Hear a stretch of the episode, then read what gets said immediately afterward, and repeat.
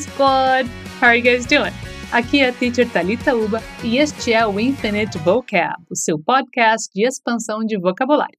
É sempre bom lembrar que na descrição do episódio você encontra um link que direciona lá para o nosso portal, onde você vai encontrar um material de apoio com todas as frases e palavras que veremos aqui para poder tirar o máximo de proveito possível deste episódio.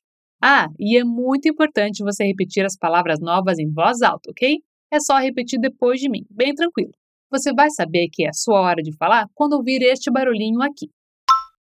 Combinado? Deal? So, let's get down to business. Para a gente começar, eu tenho uma perguntinha. Você é do tipo que gosta de estar sempre decorando seu quarto ou reformando a casa, ou só faz isso quando é extremamente necessário?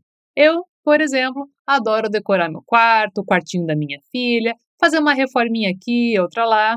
Bom, mesmo se você não gosta de toda essa função de reforma, martelo, tinta, furadeira, pregos e por aí vai, sempre chega um dia em que, infelizmente, você vai ter que colocar a mão na massa, literalmente. Talvez você até saiba o nome das ferramentas em português, né? O que é um martelo, uma chave de fenda, um parafuso. Mas você conhece esse tipo de vocabulário em inglês? Pois é, o assunto de hoje é vocabulário de reforma. Então, vamos fingir que estamos jogando The Sims aqui e bora começar. Para começar, a palavra reforma em inglês é renovation. Repete aí comigo: renovation. Sempre que eu falo de renovation, me lembro daqueles programas de TV em que as pessoas compram casas super antigas, reformam e depois vendem pelo dobro, triplo do preço que pagaram. Você gosta de séries assim? Eu confesso que adoro. Vamos supor que você é uma daquelas pessoas que gostam de fazer as coisas por conta, numa vibe do it yourself. Nesse caso, saber o nome das ferramentas pode ser bem útil. Vamos começar justamente com a palavra ferramenta, que em inglês é tool. Repete comigo: tool. Reparem como esse som de U é alongado e dá uma caidinha no final, quando entra no L. Tool. Geralmente as pessoas carregam e guardam suas tools na caixa de ferramentas, a toolbox. Então, se você precisa de uma caixa nova para guardar as suas ferramentas, você pode dizer I need a new toolbox for my tools.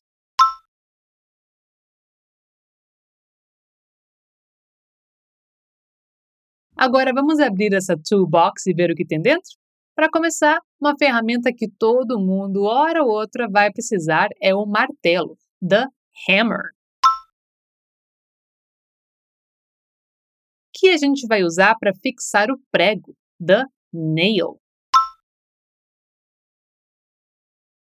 Se você pensou que já viu essa palavra antes, você provavelmente está certo. A palavra nail também significa unha é uma daquelas palavras que tem mais de um significado e, neste caso, bem diferentes. Também vale lembrar que a palavra nail também se refere ao verbo pregar. Então eu poderia falar I'll nail the nails with a hammer. Ou seja, eu vou pregar os pregos com o martelo. É meio engraçado, mas é assim mesmo. Vamos repetir? I'll nail the nails with a hammer.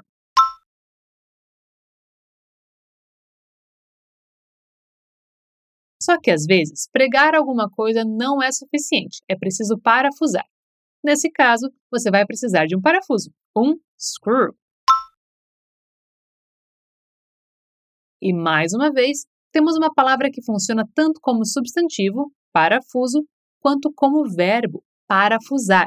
Então, assim como você pode nail a nail, ou seja, pregar um prego, você também pode screw a screw, ou seja, parafusar um parafuso. Vamos repetir a palavra mais uma vez para pegar bem? Screw. Agora, para poder parafusar o parafuso, nós precisamos de uma outra ferramenta, que é a chave de fenda. Em inglês, chave de fenda é screwdriver. Screwdriver. E aqueles que são mais tecnológicos podem usar uma parafusadeira elétrica, uma electric screwdriver. Vamos repetir? Electric screwdriver. Well done! Agora vamos imaginar que você comprou um quadro bem grandão, uma pintura linda, e quer pendurar na parede. Para isso, você vai precisar de uma furadeira, a power drill, ou simplesmente drill, e de uma broca, a drill bit, ou simplesmente bit. Repete aí comigo. Furadeira, power drill. E broca, drill bit.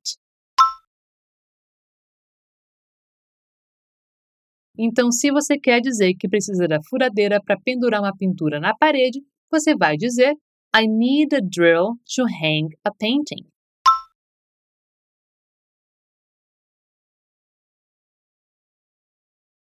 E já que estamos falando de pintura, eu vou lançar um desafio para você. Você sabe como dizemos tinta em inglês? Se você respondeu paint, você está certo. Se você respondeu ink, você também está certo. E se você respondeu dye, você também está certo. A verdade é que depende de que tipo de tinta estamos falando. Se for tinta para tecido ou tinta para cabelo, a palavra é dye. E atenção aqui para a ortografia dessa palavra, hein? A palavra dye, que significa tinta, se escreve D-Y-E, ok? Já a tinta de caneta ou aquela tinta usada em tatuagens, nós chamamos de ink. E por fim, a tinta que a gente usa para pintar um quadro ou as paredes de casa é paint. Então, se eu quiser comprar tinta para pintar as paredes da minha sala de estar, por exemplo, eu vou dizer I need to buy paint.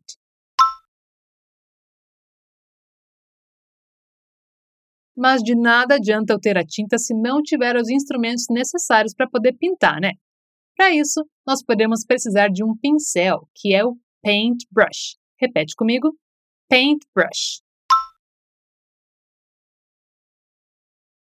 E se eu quiser pintar as minhas paredes com aquele rolinho de pintura, aí eu preciso comprar um paint roller. Tá, mas e onde é que eu vou encontrar essas coisas para comprar? Para isso, você pode ir a uma Building Supply Store, ou seja, uma loja de materiais de construção. Repete aí comigo: Building Supply Store. Então, se você for sair para comprar algumas dessas coisas na loja de materiais de construção, você pode dizer I'm going to the building supply store.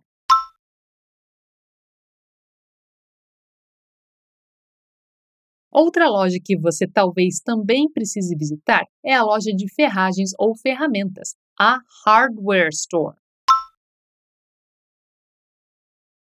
Mais uma vez, hardware store.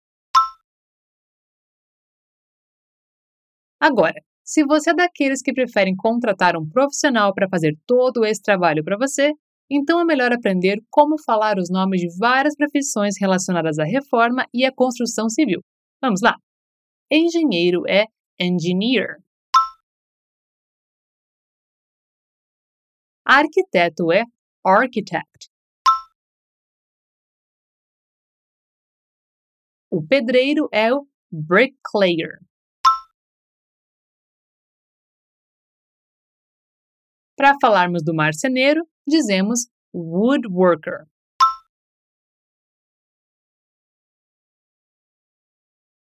Já o pintor é o painter.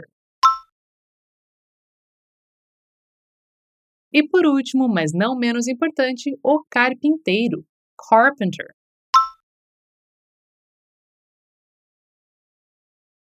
Vamos repetir todos eles mais uma vez. Engenheiro é engineer.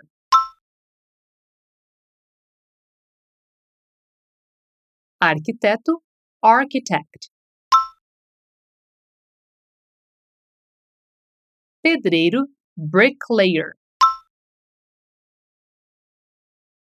Marceneiro, woodworker.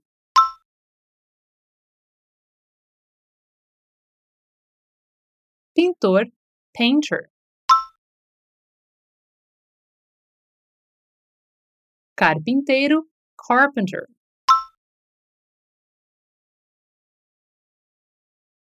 Ufa! Hoje vimos várias palavras novas, né?